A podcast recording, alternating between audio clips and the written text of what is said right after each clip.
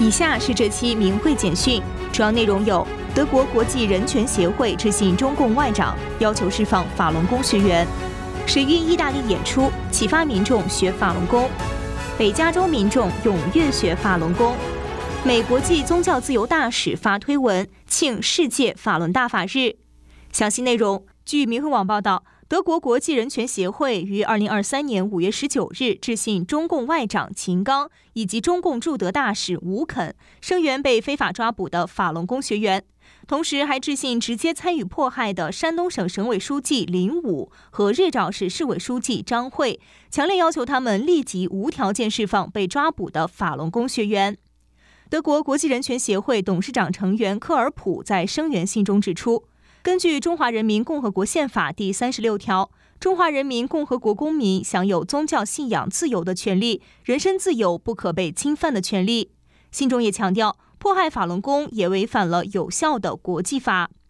根据明慧网五月十六日的报道，在第二十四届世界法轮大法日到来之际，山东省日照市有四十多名法轮功学员遭受迫害和抓捕。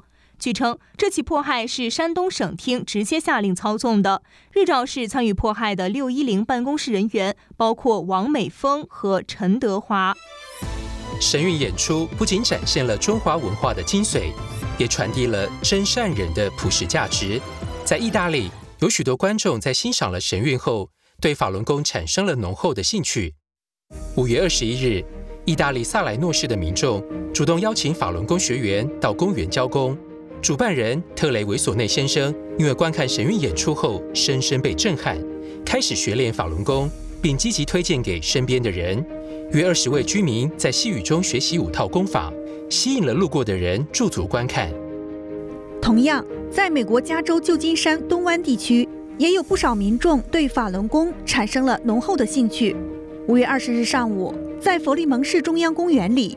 一场免费的法轮功教功班吸引了来自不同背景和职业的人士参加。其中，生物学家拉维阿达帕拉认为，法轮功就像阳光一样美好。印度裔居民德瓦尔西贾尼表示，他感到非常宁静和平和。而老人护理员 Tomasa Paris 则表示，每个人都需要真善忍。医疗产品制造商的项目经理 Anastasia Prasser 学习法轮功后。感到身体压力得到了缓解。尽管法轮功在中国仍然面临着迫害和不公正对待，但在国际上，越来越多的人开始认识和认可法轮功，并积极参与其中。此外，美国国务院国际宗教自由大使拉沙德·胡赛因也在推特上发表声明。